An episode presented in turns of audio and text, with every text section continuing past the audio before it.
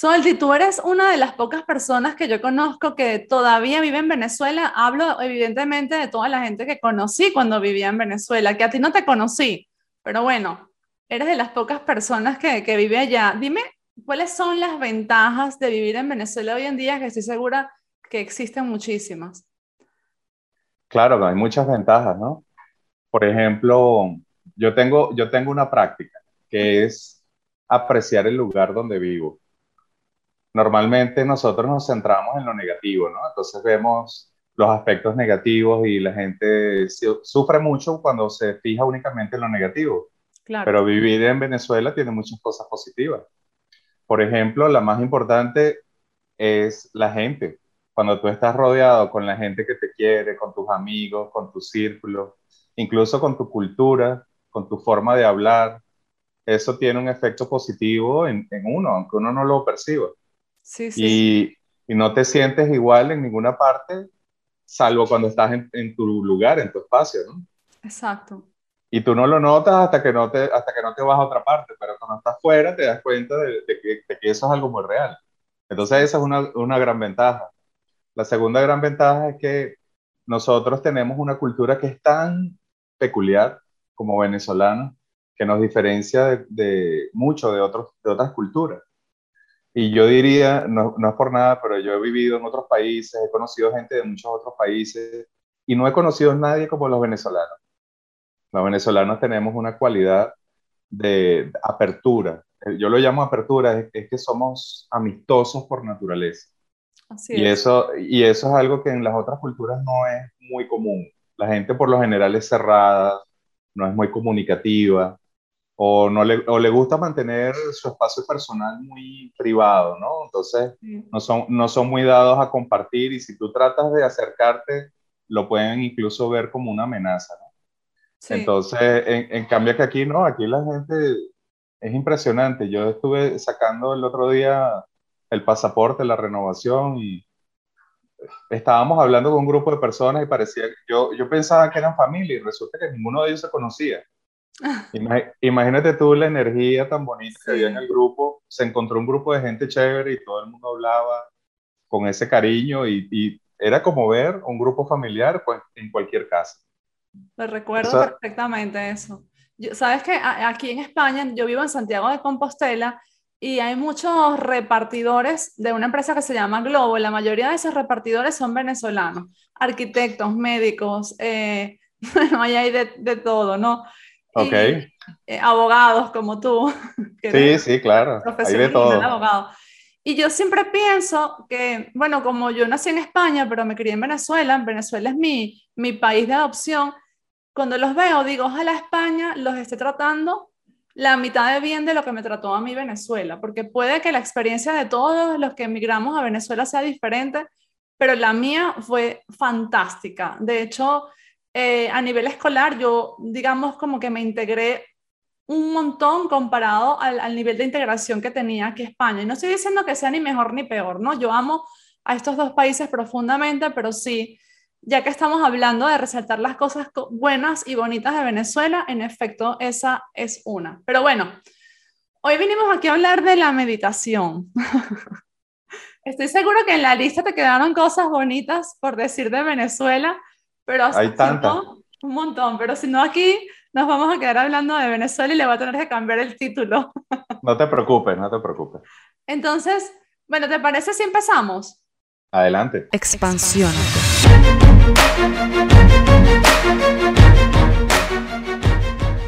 Bueno, Soli, bienvenido a Expansiónate. Gracias por estar aquí. Mi nombre es Bea García Ares. Para quienes no me conocen, pueden encontrarme con este nombre en todas las redes sociales. Estamos en Expansiónate, un podcast que nos ayuda a expandir nuestra conciencia y elevar nuestra vida. Y hoy queremos expandir nuestra conciencia con respecto al tema de la meditación. Cuando fui a leer tu currículum para presentarte, dije, ok, yo no, no estoy preparada para decir todos estos nombres, entonces voy a decir básicamente lo principal, pero quiero que tú me ayudes. Sé que eres, bueno, instructor en meditación budista, que tienes más de 20 años de experiencia en el camino de la meditación y la filosofía budista, que eres director y fundador de un centro en Venezuela Eh, ¿Cómo se llama tu centro? Se llama Dricuncayo, Venezuela. Ok. Y cuéntame un poco más, solo aquí a, a manera introductoria, acerca de tu formación, porque sé que es muy extensa, pero toda ella contiene nombres que yo no estoy capacitada para decir en cinco minutos. Sí, los nombres tibetanos pueden ser un poquito difíciles al principio. Bueno, mira, yo, lo, yo comencé en este camino porque conocí a un maestro budista. Ese maestro, en, en, en pocas palabras, logró captar mi atención porque en el, el, día que nos conocimos empezamos a hablar de vidas pasadas. Wow. Y entonces él me dijo cosas que era imposible que conociera porque primera vez que nos veíamos y en segundo lugar ¿Cosas eran de cosas, ti? cosas sobre mí, sobre mi vida personal, cosas sobre mi familia, sobre mi papá, sobre mi mamá. Y eran cosas extremadamente puntuales y cosas que cuando yo lo conocí era imposible pues que esa información estuviese en algún lugar para que alguien la supiera. Y entonces, después que él tuvo mi atención, que me di cuenta de que era una persona que tenía, digamos, otro nivel de conciencia, Sí.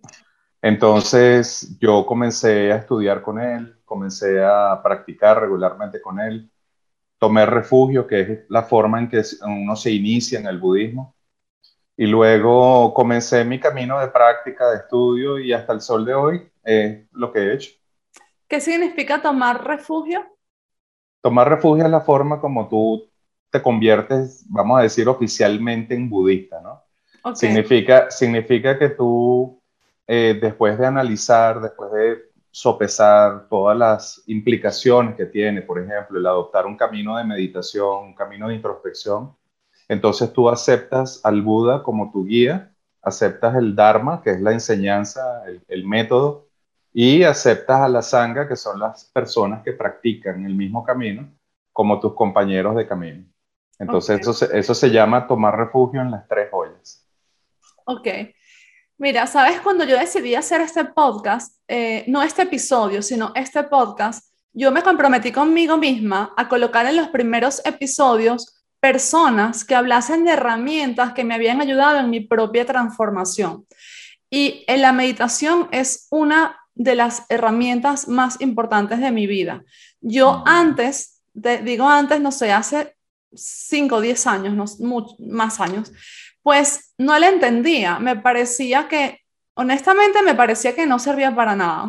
si te soy muy sincera desde lo más profundo de mi corazón, me parecía que estar ahí como, lo veía como que o no servía para nada o entonces era tan difícil y tan profundo de entender que yo no era capaz de llegar hasta comprender porque tenía que estar en, un estado espiritual muy elevado. Entonces, por una cosa, por la otra, digamos que me escapaba de ella. Además, las referencias que tenía de personas que meditaban, y cuento todo esto porque le puede estar pasando a más personas, eh, las referencias que tenía eran personas pues que estaban siempre como quietas, sabes, que, que me, me parecía a mí que no eran abundantes, por ejemplo, económicamente, ¿no? Entonces, yo al ser del mundo de marketing, de negocios, yo decía, ok, esto no es compatible con lo que yo soy, o por lo menos con lo que yo quiero ser. Y un día estaba pasando por una situación personal que yo he contado muchas veces y que quizás para quienes me siguen hace mucho tiempo ya se saben este cuento, pero para quienes no, pues lo repito. Y ya siendo mamá de, mis dos hijos, pues yo llegué a pensar equivocadamente que su vida estaba corriendo, en, corriendo peligro. Ellos no estaban conmigo ese día, fue un día específico, no estaban conmigo y por una llamada que recibí, digamos que hubo una confusión y yo llegué a pensar que ellos estaban corriendo peligro. En ese momento yo sentí que me iba a dar un infarto porque yo no podía hacer nada desde donde yo estaba, ni siquiera sabía exactamente en dónde estaban.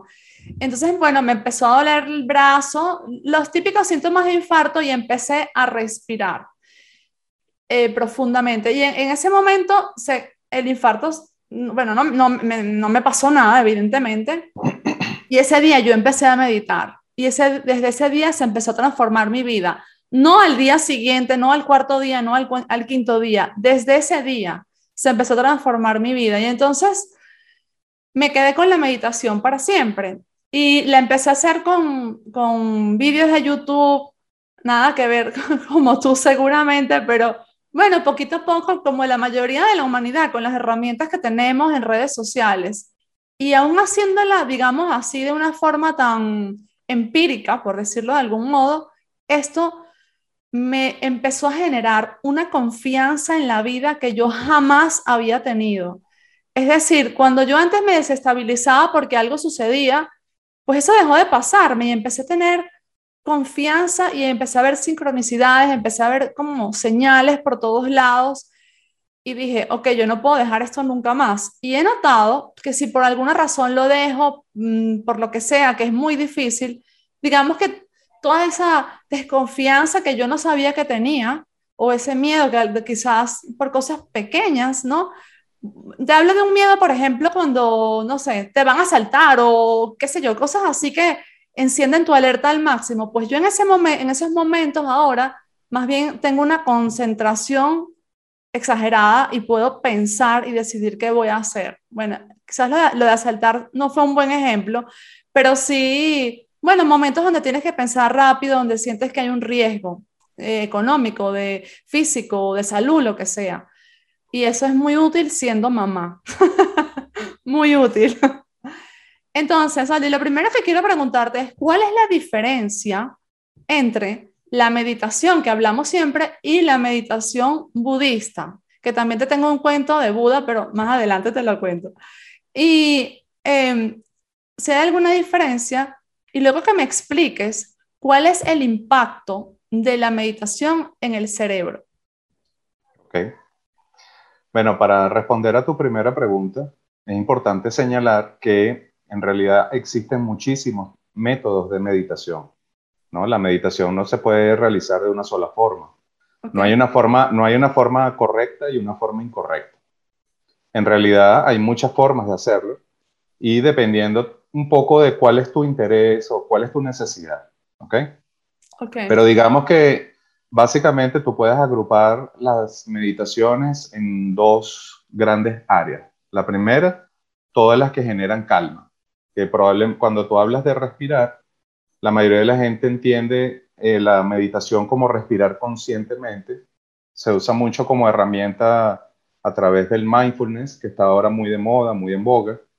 Y básicamente lo que genera es calma. Hace que la mente se calme, hace que el cuerpo se calme y tiene un efecto casi inmediato. Así es.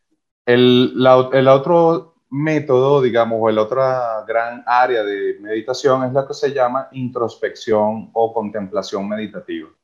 Okay. Y la, introspección es muy diferente porque la introspección es cuando tú contemplas un objeto de meditación y quieres penetrar en la naturaleza de ese objeto, tienes, quieres entenderlo a la, a la mayor profundidad. Entonces no se trata de un proceso de reflexión, ¿no? Porque mucha gente confunde meditación con reflexión. Entonces te dicen, ¿Qué estás haciendo? Bueno, he estado meditando, meditando en cómo voy a resolver este problema, cómo voy a hacer tal cosa. Eso no es, eso no es meditar, eso es el proceso normal de la mente discursiva pensando o reflexionando. Cuando tú estás meditando en, una forma introspectiva, tú contemplas el objeto y, te quedas en silencio, básicamente.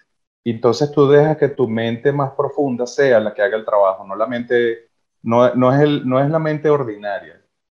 La mente consciente, digamos, no necesita hablar sobre el objeto, no necesita catalogarlo, no necesita evaluarlo, que es lo que hace la mente ordinaria, en forma ordinariamente. Entonces nosotros, ¿qué hacemos? Por ejemplo, tomamos un hecho evidente, la muerte, por ejemplo. Entonces tú quieres entender la muerte en profundidad, tienes que contemplarla, tienes que observarla. Y te sientas a meditar en el objeto, por ejemplo, un objeto cuál es, todos vamos a morir, eventualmente. Eso es un hecho cierto. Entonces, una vez que tú comprendes en profundidad el hecho cierto de la muerte, entonces se puede decir que tú has practicado la contemplación de la muerte. Y eso tiene un efecto, un efecto muy importante. Por ejemplo, las personas que meditan en la muerte no le dan importancia a las cosas tontas de la vida no, se enganchan en discusiones banales. No, ¿Por qué? Porque te das cuenta que tú no tienes tiempo para eso. Tu tiempo de vida puede ser muy corto. Tú no sabes. me encanta eso que dijiste, me encanta. No tienes tiempo para eso, no te No tienes tiempo para eso. No tienes tiempo. Ajá. Entonces, ese es como, como dos, los dos grandes métodos de meditación en forma muy general, ¿no? Porque hay muchas maneras, muchas maneras de hacerlo. Entonces, eh, con respecto a la segunda parte de tu pregunta, evidentemente, cuando una persona comienza a practicar el primer sistema, que es la calma mental, en la calma mental, la mente se vuelve primero más estable, que es lo que tú describes como esta especie de ecuanimidad en situaciones de conflicto. Ese es un efecto típico de la meditación de calma. La, la, mente se vuelve más estable, más ecuánime. Y segundo, el segundo efecto muy importante es que la mente se vuelve más lúcida. Es decir, hay más claridad. Entonces, muchas personas confunden esto con estar despierto, con estar iluminado. Y no, no es así. En realidad lo que ocurre es que ese es nuestro estado normal. cuando no hay conflictos en la mente, cuando no hay ruido mental, la mente es normalmente lúcida y calmada. Ese es su estado, esa es su esencia. Entonces... ¿Sabes qué agregaría yo aquí? Porque siempre hemos escuchado decir que en la medida que vas poniéndote mayor, que los años van pasando, tu mente va empeorando, ¿no? Y pues la verdad es que yo siento que desde que medito tengo muchísima más lucidez, eh, recuerdo mejor las cosas y mm, qué sé yo, se me escapan menos las cosas que cuando tenía, cuando estaba en mis 20, que yo sentía que tenía muy buena memoria, pero siento que de verdad que la que tengo ahora es mejor. Entonces, yo pienso que porque eso es bueno resaltarlo, porque a veces pensamos que estamos sentenciados, que en la medida que pasa el tiempo vamos perdiendo memoria, lucidez, concentración, y no necesariamente es así. No sé si estás de acuerdo conmigo. Es totalmente cierto. De hecho, eh, para explicarlo en pocas palabras, la práctica continua de la meditación te hace más inteligente. Es así de simple. Entonces, ¿por, ¿por qué tipo de inteligencia me refiero? Cuando tú hablas de una persona que tiene buena memoria, la gente piensa que esa persona es inteligente. Cuando la persona tiene capacidad para resolver problemas matemáticos o problemas complejos, tú dices, esta persona es inteligente. O cuando la persona tiene una capacidad superior de deducción o de razonamiento, tú dices, esta persona es bien inteligente. Pero en realidad eso no es en el sentido de la meditación, eso no es inteligencia, eso es simplemente el funcionamiento de la mente ordinaria, de la mente discursiva. Y hay gente que tiene un buen músculo mental para cierto tipo de actividades, como la matemática o las lenguas, las letras, etc. El tipo de inteligencia que desarrolla la meditación no tiene nada que ver con eso, tiene que ver únicamente con la capacidad innata de la mente que se llama claridad. ¿Claridad qué significa? que cuando tú ves un objeto, tú no necesitas analizarlo, tú sabes lo que es. La mente conoce de forma instantánea. Entonces, ese, ese conocimiento de forma instantánea es algo que es una cualidad de la conciencia. En la meditación se llama Rigpa. Rigpa significa claridad instantánea. ¿Cómo se llama, perdona? Rigpa. Ok en, la meditación budista, esa cualidad de la mente que se llama claridad o conciencia lúcida, instantánea, se llama Rigpa. Y, y, para que tengas una idea de cómo ocurre, es por ejemplo cuando tú estás reflexionando y no entiendes algo y de repente lo entiendes. En el momento que tú dices, ah, era eso o era esto o lo voy a hacer así, en ese momento, ese instante de comprensión se llama Rigpa. Entonces la meditación incrementa esos instantes de Rigpa. Entonces es como que te volvieras más sabio, te vuelves más, más inteligente, entonces empiezas a notar cosas que no veías, pero es básicamente que tu mente primero está menos distraída, segundo, hay un, hay un mayor enfoque, entonces eso incrementa la capacidad, la capacidad, digamos, de funcionamiento, se puede decir, de la mente. Entonces las personas que meditan cuando avanzan en la meditación se hacen más lúcidas, más claras. Las personas que no meditan se hacen más confusas y más distraídas. Y por eso esa tendencia con el tiempo se nota la diferencia muy clara entre una persona que medita y una persona que no medita. Evidentemente, la persona que no medita va perdiendo facultades. Tú sabes una, una, cosa que es que vas hablando y voy pensando, claro, como yo lo practico en, en cosas que me suceden, y por ejemplo, una cosa que me sucedía antes es que cuando llegaba a mi vida una persona, digamos, por ejemplo, una pareja con la que no fue ideal, ¿no? Y se acabó la relación y qué sé yo. Yo siempre sabía que eso me había pasado para algo. Nunca decía, ¿por qué me está pasando esto a mí? Digamos, yo sabía que eso me pasaba para algo y con los años efectivamente lograba descubrirlo cuando miraba todo en retrospectiva. Decía, ok, esa persona estuvo en mi vida para esto. Pero hoy en día eso ya no son años, ese proceso se redujo a días, ¿sabes? Entonces cuando llega, desde que empecé a meditar, inmediatamente me pregunto, oh, ¿esta persona por qué está en mi vida? Y de repente la semana, a los dos días, a los tres días, ya tengo la respuesta y digo, ah, porque me vino a enseñar esto, o porque le pasó esto a mi hijo, por qué le pasó esto a mi hija, o porque lo que sea. Esas cosas que uno desde el ego no quisiera que le pasen en el día a día. Y pero que sabes que te están pasando y estoy segura que si alguien está escuchando este tipo de eh, podcast es porque sabe que las cosas le pasan para algo. Eh, pues yo desde que medito lo veo muchísimo más rápido. Entonces, bueno, también quería compartirlo porque a veces nos enganchamos en algo que decimos, ¿por qué? Bueno, que sí, es para qué y no por qué, pero ¿para qué? Han pasado cinco años y no entiendo. Cinco años que me divorcié, cinco años que se murió tal persona entonces yo siento que esto ayuda a, o sea, de una manera increíble a darte respuestas casi inmediatas. Es que la meditación, esa claridad a la que estamos refiriéndonos, te hace más sabio. Más sabio simplemente es que empieces a notar las cosas por lo que son, no por lo que tú crees que son. Exacto. Y, y, eso es producto de la meditación. Esa claridad es algo natural y además todo el mundo lo puede lograr. No es algo específico de una persona es simplemente la, mente cuando está calmada, la mente actúa de esa forma y entonces te das cuenta de que hay una sabiduría innata en cada quien. Cada quien puede darse cuenta y esa sabiduría se va, digamos, aumentando, va creciendo con la práctica hasta que llega un momento en que tú te das cuenta que incluso puedes predecir, aunque no es la palabra, digamos, que yo usaría, pero en este contexto lo vamos a decir así, todo lo que trae una persona. Lo que tú acabas de decir, cuando una persona entra en tu vida, ya tú dices, bueno, este viene por acá y este viene por allá. Y de alguna forma tu mente está como más preparada, ¿no? Sí. Y, y, la otra, el otro efecto inmediato también es que como la mente se vuelve más estable y más ecuánime, las cosas no tienen ya un poder sobre ti. Entonces eso da mucha libertad, eso da mucha libertad, porque tú te das cuenta, esas personas que tú mencionas que sufren, por ejemplo, por una relación que se acabó hace cinco años, o sufren por una persona que falleció, y tú ves este sufrimiento vivo después de años, eso se debe a que hay una tendencia natural como seres humanos a aferrarnos. Y ese aferramiento genera mucho sufrimiento.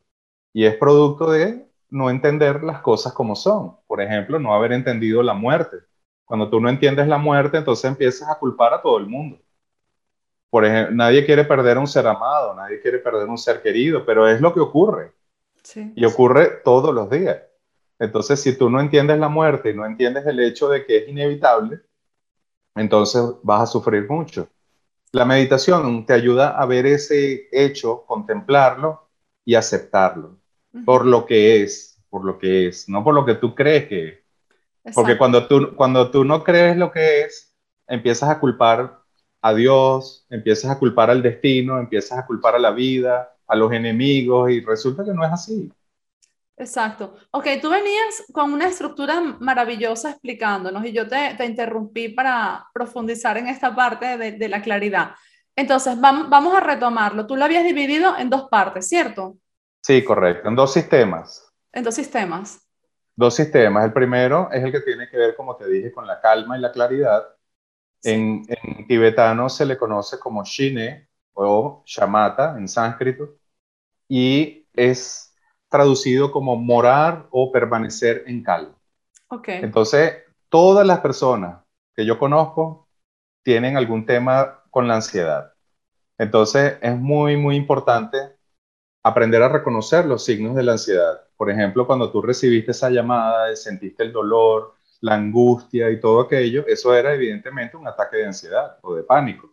Sí. Entonces, las personas que meditan tienen la capacidad de permanecer con su mente lúcida en momentos de estrés.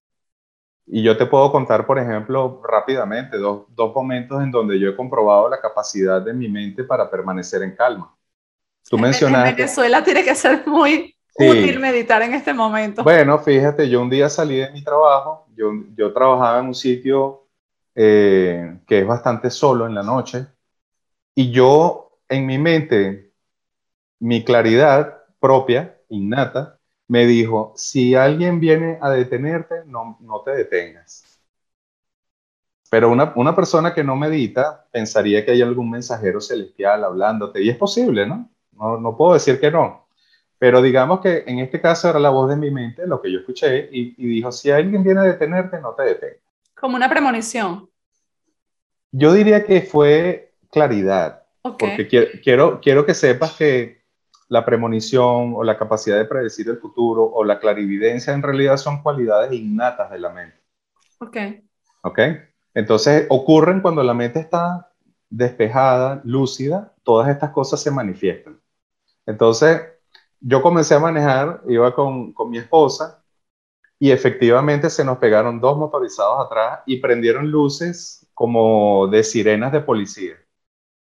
Pero en mi mente yo sabía exactamente lo que estaba pasando y sabía exactamente lo que tenía que hacer. Yo ni aceleré ni frené, simplemente seguí manejando por una carretera que era bastante oscura y dije, voy a llegar al sitio donde, al, sitio donde yo sé que me tengo que detener, que era un sitio donde yo sabía que había un puesto de policía. Ok. Y está justo en una curva, es decir, las personas que me venían siguiendo no tenían manera de verlo hasta que no estuvieran ahí. Ok.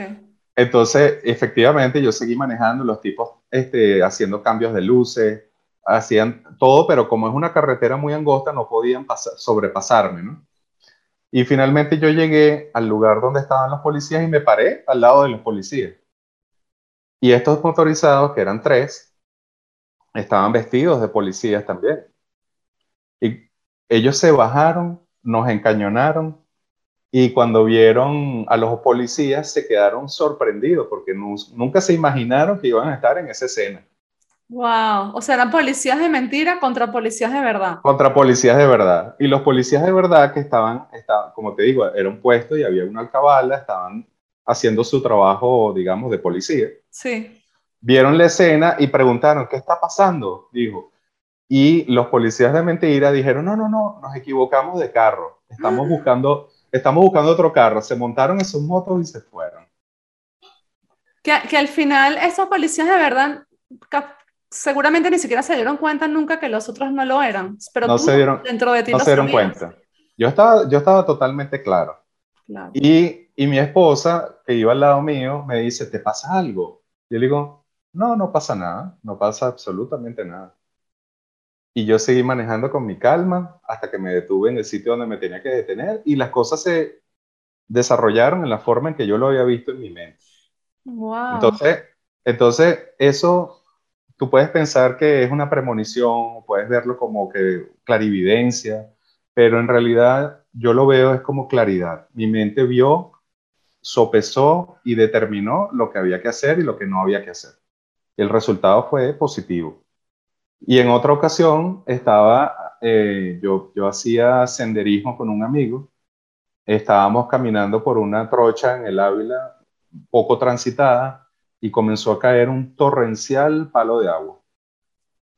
Y el agua comenzó a bajar con tanta fuerza por la montaña que empezó, o sea, amenazaba con llevarnos el agua. Wow. Y él y yo estábamos allí agarrados a una piedra porque no, o sea, fue tan rápido, estas cosas ocurren tan rápido que no te da tiempo de preparar. Sí.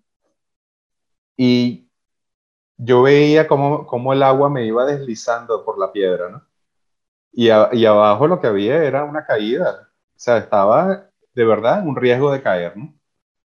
Y mi amigo estaba allí y él, y él me dijo, mira, yo no sé de dónde me vino esta idea, pero yo lo único, el único que hizo fue estirar su pie y yo sujeté con, como con tres dedos la punta del pie de él. Ok. Y así me quedé y estuve ahí y fue muy interesante porque en el momento en que tú contemplas la muerte de cerca, todos tus pensamientos desaparecen y hay un estado de claridad absoluta. Y hay tanta calma en ese momento, tanta paz. Y te das cuenta de que estar vivo es un milagro, ¿no? Que es algo, es un milagro que tú no aprecias realmente. Tú no lo aprecias, no lo valoras, no lo entiendes hasta que estás en ese momento.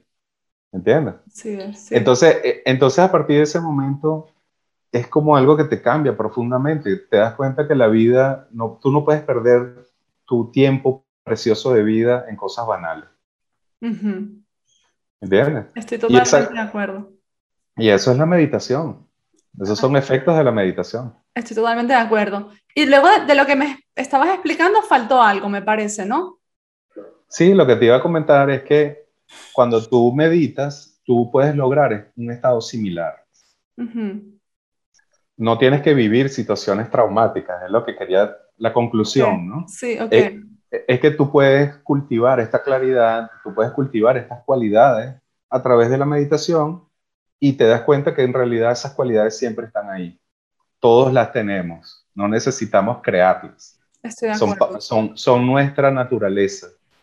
Solo que nuestra mente siempre está distraída hacia persiguiendo, perseguir algo.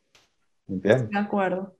Eh, yo en, el primer episodio de este podcast, yo explico cómo cambió mi vida, especialmente a raíz de la meditación, y explico pues lo, lo que dije antes, que lo podemos llamar diferente, premoniciones, clarividencia, clareaudiencia, pero la verdad es que es eso, es una claridad absoluta. Absoluta. De, saber qué hacer cuando tienes que hacerlo. Y no siempre, mm, es decir, por lo menos a mí me pasa que no en todos los aspectos de mi vida sé qué hacer siempre, pero tengo como la confianza de que si espero un poquito, la respuesta va a aparecer. No me estreso ya porque no tengo la respuesta en el momento, ¿me explico?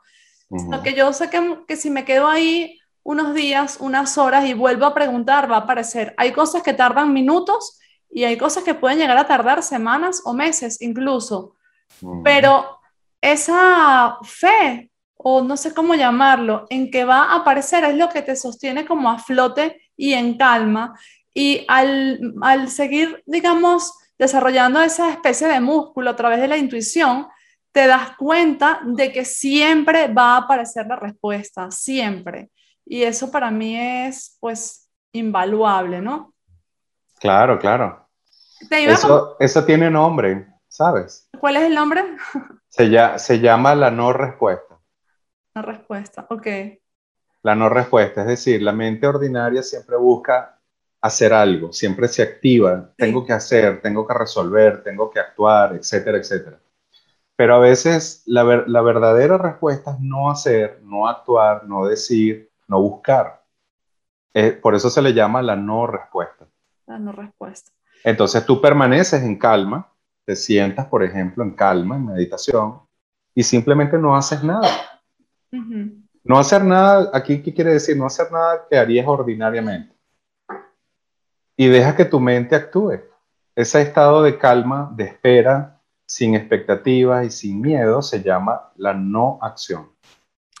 Y luego me pasa, por ejemplo, que cuando ya llega la respuesta, imagínate, por ejemplo, una, una respuesta que tardó mucho, tres meses a lo mejor, cuando ya llega, me doy cuenta que tenían que haberme pasado cosas en esos tres meses para poder entender la respuesta que me iba a llegar. Si no, no la hubiese entendido. Por ejemplo. Sí, exacto. Eso, eso es lo que me ha sucedido a mí. Soldi, para una persona que nos está escuchando ahora y que nunca ha meditado y no tiene idea de cómo empezar, ¿qué le recomendarías tú? ¿Qué práctica seguir, en qué momento hacerlo, algo que puedas dejar aquí que de manera práctica hoy en día ya puedan empezar a utilizar para empezar a cambiar su vida, tal como me pasó a mí, como te pasó a ti. Mira, todo el mundo necesita más calma, todo el mundo necesita estar menos ansioso. Entonces, la forma más fácil de lograrlo es un método muy sencillo, muy antiguo y muy común, que es observar la respiración. Tú simplemente te sientas en una postura erguida, es muy bueno que la espalda esté lo más derecha posible, pero sin estar forzada. Y luego te sientas, cierras tus ojos y comienzas a respirar en forma consciente. ¿Cómo se respira conscientemente? Hay una sensación que produce el aire entre las fosas nasales cuando tú inhalas, que es una se siente como una especie de frescura, ¿no? O de, o de sensación de frescor. Entonces, tú te centras en esa sensación de frescura. Y esa, ese, ese, eso se llama observar la respiración.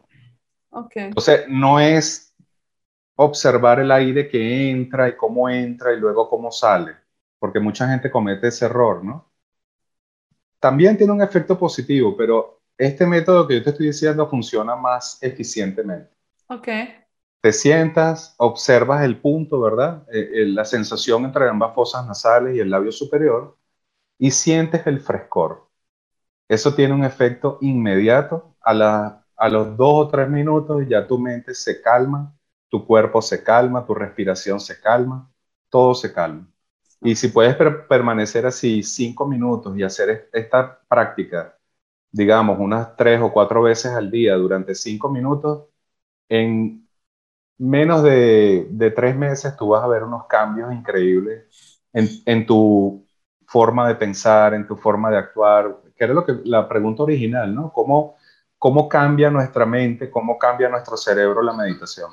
Bueno, eso tiene, eso tiene un efecto inmediato. Es mejor meditar varias sesiones cortas de 3 a 5 minutos al día que una larga de una media hora o de 40 minutos.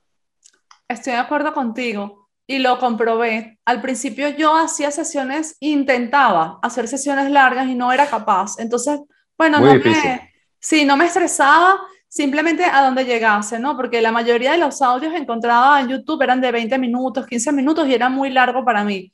Entonces empecé a hacer 5 en la mañana, 5 al mediodía, 5 en la noche, 5 minutos y de verdad que fue increíble. Ese es el método. Te quiero preguntar tres libros que hayan cambiado tu vida, libros o documentales que, te gusten, que puedas recomendar, que fueron importantes para ti. Y mientras tanto, mientras lo piensas, te voy a contar rápido una historia que me pasó a mí con un Buda. Es, un poco raro, pero cuando empecé a tener digamos, como más claridad y empecé a tener como eh, respuestas por todos lados, sincronicidades. Llamo sincronicidades a estas cosas que, que aparecen en tu vida, que sabes que significan algo, pero no sabes qué significan exactamente, pero se relacionan con otras que también vienen pasando. Y entonces de repente un día sentí que tenía que comprar un Buda y estuve por meses con esa sensación. Yo crecí en la, bueno, pues bajo la religión cristiana, y bueno, la verdad que mi relación con Buda era prácticamente nula, solo lo veía, mm, no sé, en las películas y así. Y entonces esa sensación se iba acrecentando cada día como si cada vez me fuese hablando más alto. Y un día entro, eh, voy directamente a una tienda de, de, chinos, que aquí los chinos tienen de todo, a buscar el Buda, porque en las tiendas de decoración no lo había encontrado. Y dije, bueno, los chinos tienen de todo. No lo encontré. Y de repente un día siento como voy en el coche, en el carro, un llamado de pararme en un chino que nunca me había parado y me bajo ahí y sentía que ahí estaba el Buda. Entonces eh, empiezo a caminar por los pasillos, pero con una atención plena al máximo, como una antena. Yo no iba viendo los objetos, yo iba como sintiendo, ¿sabes? Sintiendo, mirando al frente. Y de repente siento que se me ponen como los pelos de punta y sabía que al voltear iba a haber un Buda. Y en efecto, cuando volteo, veo el Buda. Pero cuando lo veo, la verdad que era un Buda muy sencillo, digámoslo así, pequeñito, no estaba como muy bien hecho. Y pensé, esta sensación tan fuerte por este Buda tan, tan pequeñito, no sé, no, no por el tamaño, sino que digamos que no me transmitía nada especial. Y de repente vuelvo a sentir como un segundo llamado hacia mi izquierda y cuando volteo había, no sé, docenas y docenas de Budas espectaculares, como dorados, plateados, con espejos increíbles. Y fui a, me pareció como, ¿sabes? ¡Wow! ¡Qué increíble que mi cuerpo sabía que estaban todos estos budas aquí! Y me fui acercando a los budas sin tocarlos y mirando uno por uno a ver si había alguno que me llamase. Y en efecto hubo uno que me llamó y lo agarré, por cierto, carísimo. en mi mente decía, no pudo haber sido uno más económico.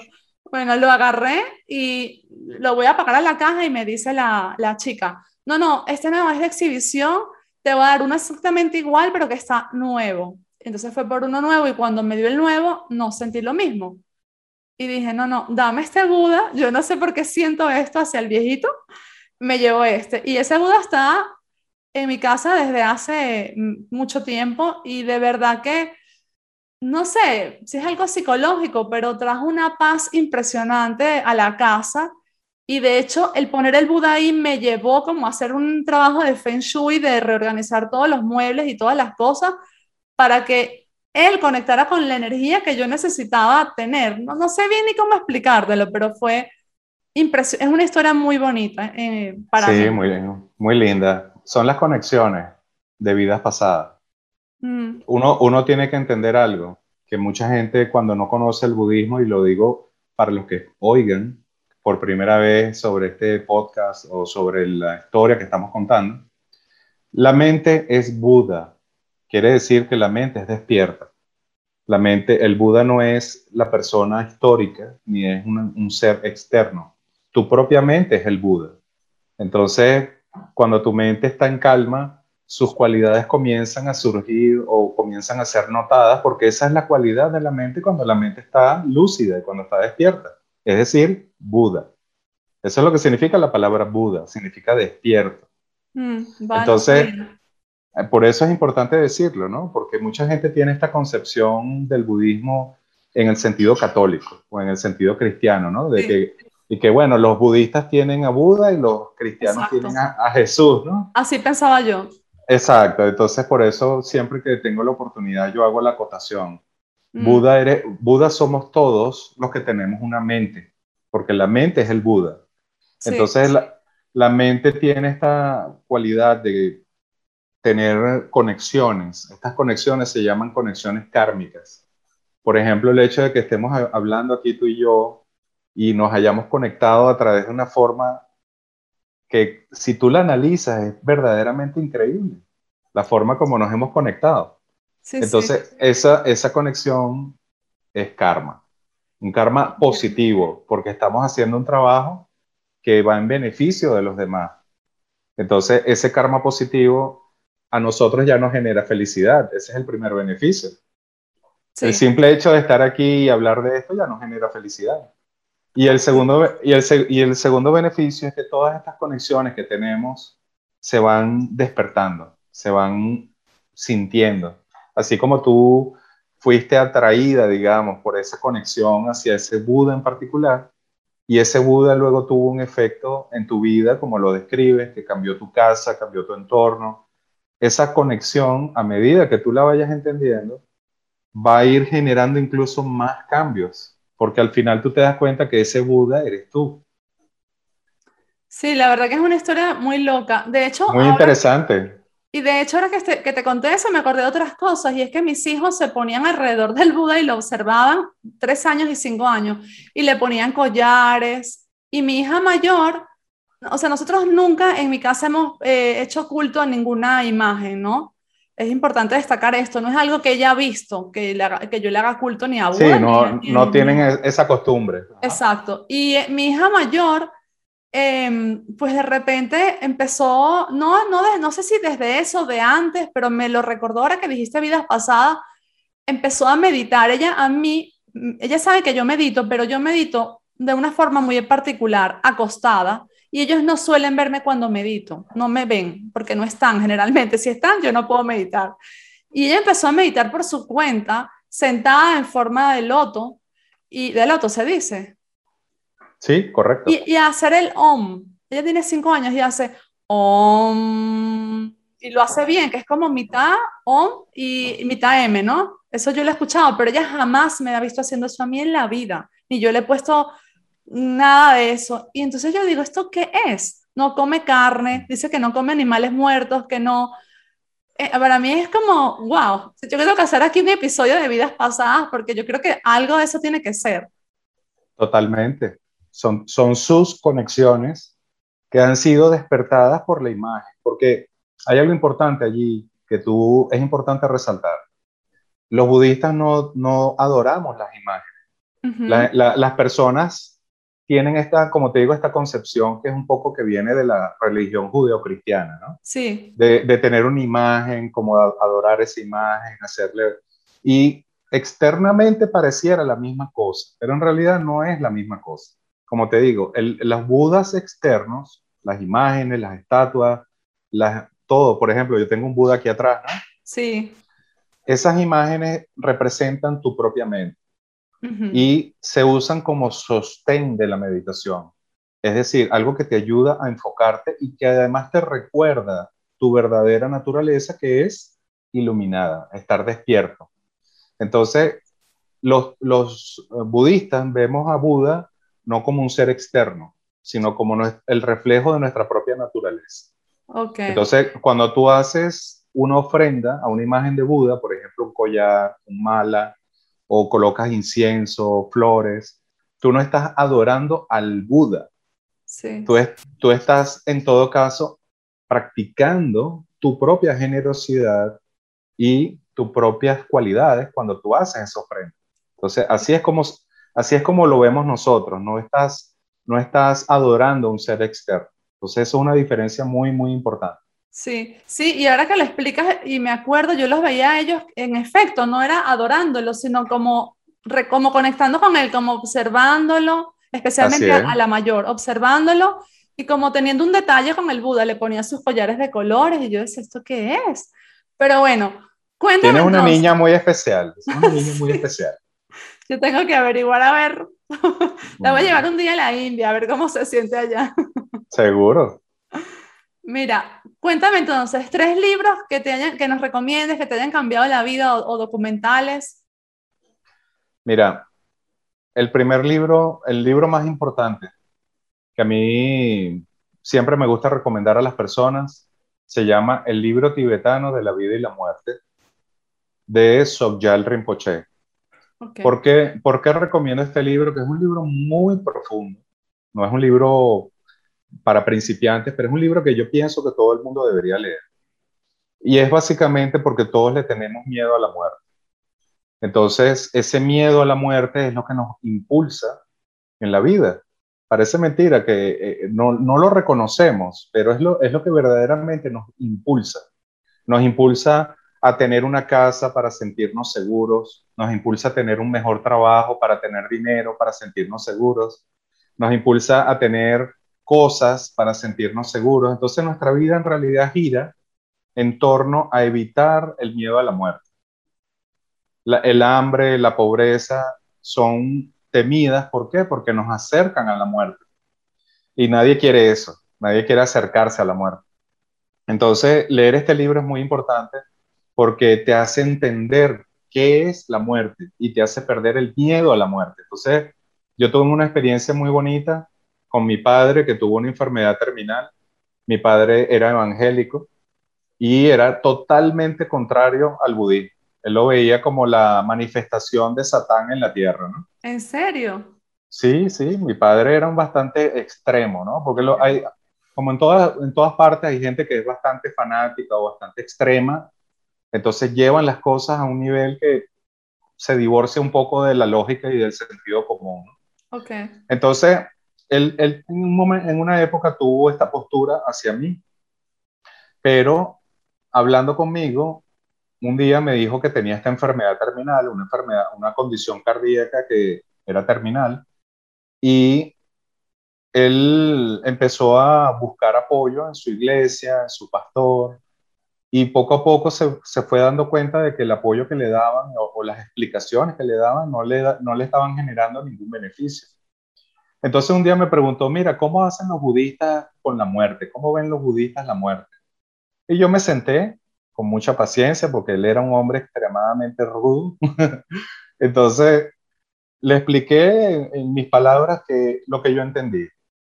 Entonces él pasó como, no sé, rumiando esas palabras durante unos días y me dijo, mira, tú no tendrás por allí algún libro que me puedas recomendar, que me explique un poco más. Yo le digo, sí, claro, y le mandé el libro, el libro tibetano de la vida y la muerte. Bueno, pasaron unos meses, su condición se fue agravando. Un día lo llamé y le pregunté, mira, ¿has leído el libro? Y me dijo, sí, lo he leído tres veces. Wow. Voy por la cuarta. Y, y yo le digo, ¿y qué efecto ha tenido en ti? Me dijo, no sé cómo darte las gracias porque ya no tengo miedo a morir. Oh, qué hermoso. Y me dijo, las lágrimas. Y me dijo, me dijo, mi mayor temor era morir con dolor, con arrepentimiento, con rencores. Y a través de esta lectura me he liberado de todo eso. Entonces, cuando él finalmente fue al hospital, que ya yo sabía que estaba en su, en su despedida, ¿no? Él, él, me llamó y me dijo, no te preocupes, que yo me voy tranquilo. Cuando llegó al hospital, el médico lo atendió, lo estuvieron atendiendo, lo, lo acostaron, él se acostó, se quedó dormido y se murió. ¡Wow! ¡Qué historia tan, bonita! Sí, sí, para una persona que le tenía terror a la muerte, haber podido morir en paz eh, fue, un, fue una gran bendición y es una bendición de este libro. Claro, claro que sí. Yo lo he escuchado, no lo he leído, pero sé que es un libro quizás un poco complejo, ¿no? Como tú lo decías. Pero a, pesar de que es complejo, porque, a ver, no todo el mundo tiene esta formación, ¿verdad? Este, este tema del conocimiento del budismo, pero sin embargo, te, te hablo de mi padre porque él siendo una persona totalmente contraria, en apariencia, pero ¿qué pasa? Su mente es Buda y su mente entendió la verdad en lo que la leyó. Su mente la reconoció y su mente, te voy a, te voy a hacer un comentario que lo voy a hacer con mucho respeto, pero son sus palabras. Sí. Y, no, y no necesariamente yo comparto lo que él me dijo. Sí. Pero ese día que me contó del libro, que lo había leído tres o cuatro veces, me dijo, yo agarré y llamé al, al, al pastor y le dije, mira, tú sabes lo que, tú sabes que tú no sabes nada. Tú no sabes nada de lo que estás hablando. Le dijo así al pastor. Ay, Dios mío. Y yo era, era, pero él era así, él era así. Él sí, exacto. Su manera de ser. ¿Los otros dos libros? Y los otros dos libros, uno se llama el, Las cuatro nobles verdades. Las cuatro nobles verdades es un libro que cualquiera puede leer. Es un libro para principiantes. Y cuando yo leí las cuatro nobles verdades, para mí fue como, oh, por fin entendí la vida, entendí qué es lo que pasa. Y es, es, la explicación del primer sermón o la primera enseñanza que dio Buda después de haber obtenido la iluminación. Y él explica allí el sentido de la vida. Entonces, cualquiera que lo quiera leer, bueno, que lo lee.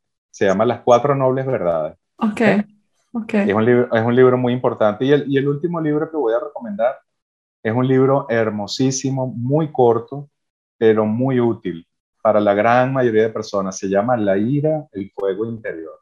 La ira, el fuego interior. El fuego interior. Es, un, es un libro de Thich Nhat Hanh, que es un monje budista muy famoso, pero prácticamente todas las personas que yo conozco tienen ira o tienen rencor o tienen odio o son explosivas, muy, muy reactivas. Y esto les genera mucha infelicidad tanto a ellos como a sus seres queridos, a su entorno. Entonces yo creo que todo el mundo debería aprender a manejar la ira mejor. Y siendo un problema tan común, este es un libro muy corto, pero tiene un efecto tremendo, tremendo, porque va directo al grano. Entonces, a, mí me, a mí me ayudó mucho porque los hombres en general tenemos un mal, mal temperamento, tendemos a ser a veces un poco reactivos o contestar mal, a veces maltratamos a la pareja. No lo digo, no lo digo por mí, lo digo en general, ¿no? Sí. O maltratamos a los hijos, somos muy duros. Y este libro eh, te ayuda a encontrar ese punto sensible en tu, en tu corazón y a transformar la ira en sabiduría. Ok. Bueno, Soli, estoy súper agradecida que me hayas acompañado. Tú llegaste a mí porque yo te pedí, yo pedí, mándame una persona que me hable de la meditación y nada, como al día siguiente escuché hablar de ti, así que aquí estás. Eso hace ya unos cuantos meses, aquí oh. está. Gracias por el tiempo que, que, compartiste conmigo. Le pido a todas las personas que nos están escuchando, primero que me dejen ahí un mensaje si quieren que le hablemos de vidas pasadas en, en nuevos episodios. Eh, que nos sigan, porque esta es la manera que tenemos para crecer, que la manera que tenemos de que este podcast siga creciendo, de poder traer a más invitados, que nos den seguir, que le den clic a la campanita, que lo compartan, que nos hagan comentarios, que le coloquen me gusta, todas las interacciones que puedan hacer con este podcast, con este episodio, nos ayuden a seguir creciendo y a poder seguir cambiando vidas. Eh, muchísimas gracias. Te mando un fuerte abrazo que llegue hasta allá a Venezuela y seguimos en contacto. Chao. Igual, chao.